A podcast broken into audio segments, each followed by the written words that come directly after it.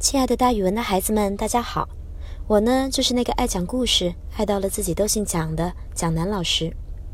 今天我要给大家讲的成语故事叫做“千虑一得”。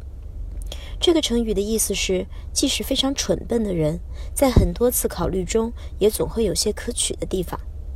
大家多用这个成语来表示自谦，也就是非常的谦虚。晏婴是齐国的大夫，他父亲死后。由他继任齐国国卿，历任灵公、庄公、景公王朝的相国。晏婴为人非常正直，当官也很清廉，生活非常简朴，上至君主，下至百姓，对他都非常的尊敬。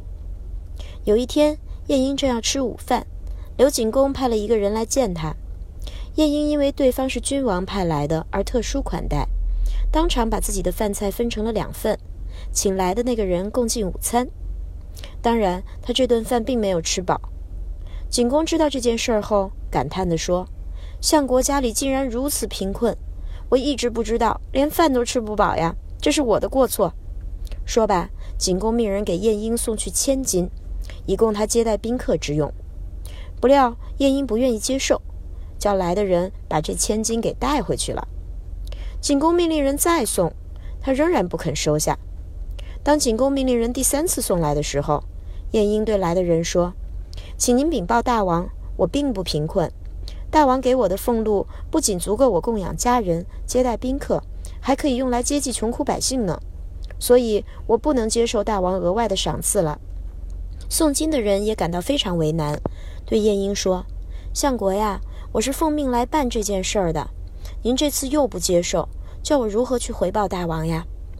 晏婴想了想，说：“既然如此，那我和你一起进宫，让我当面向大王辞谢。”晏婴见了景公，感谢他对自己的厚爱，并且表达作为一个臣子能够吃饱穿暖就已经很不错了，不能有过多的财富，请求他不要勉强让自己接受额外的赏赐。景公听了这番话，对晏婴更敬重了，但还是想要把千金赏赐给他。景公还举了一个例子。齐国以前有一个贤能的宰相管仲，为他的君王齐桓公立了大功。齐桓公赏给他很多的封地，管仲没有推辞就接受了。那你看，管仲都可以接受，你晏婴为什么不能接受呢？晏婴说：“我听到过这样的说法：圣人千百次考虑，总会有一次失误；笨人千百次考虑，总会有一次是正确的。也许管仲考虑这件事情有失误，但我虽然笨。”但对于您的赏赐这件事情，我却是考虑得清楚的。这件事儿我做得很对，就是不能接受您额外的赏赐了。